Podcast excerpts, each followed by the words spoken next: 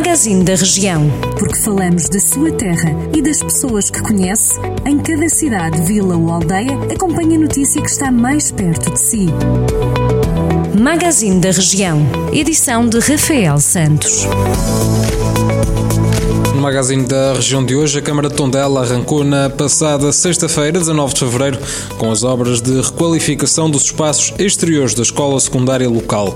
Segundo a autarquia, os trabalhos consistem agora na remoção da relva sintética do campo de jogos e também nas intervenções nos blocos A e E, que estão a decorrer em simultâneo. A Câmara espera que estas intervenções, que integram a segunda fase da requalificação da escola secundária de Tondela, estejam concluídas até o arranque do próximo ano letivo. As obras representam um investimento total de 2 milhões de euros, sendo que a autarquia está a investir cerca de 500 mil euros.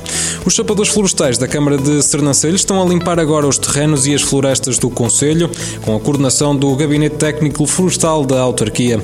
O município também está a recorrer a empresas de limpezas para garantir a gestão das faixas de gestão de combustível junto às estradas de Sernancelho e noutras localidades, após os incêndios que atingiram o Conselho no verão do ano passado.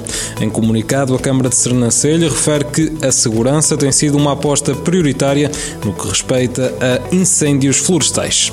E a Câmara de Vila Nova de Paiva passou a disponibilizar ligação gratuita à internet nos principais espaços públicos do Conselho.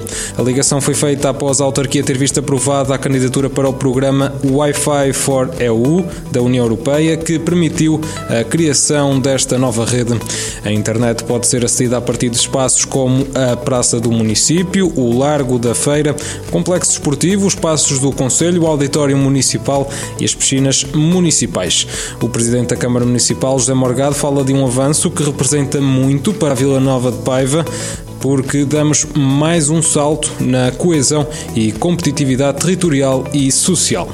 Pode ler estas e outras notícias sempre que quiser em permanência em jornaldocentro.pt. Jornal do Centro, a rádio que liga a região.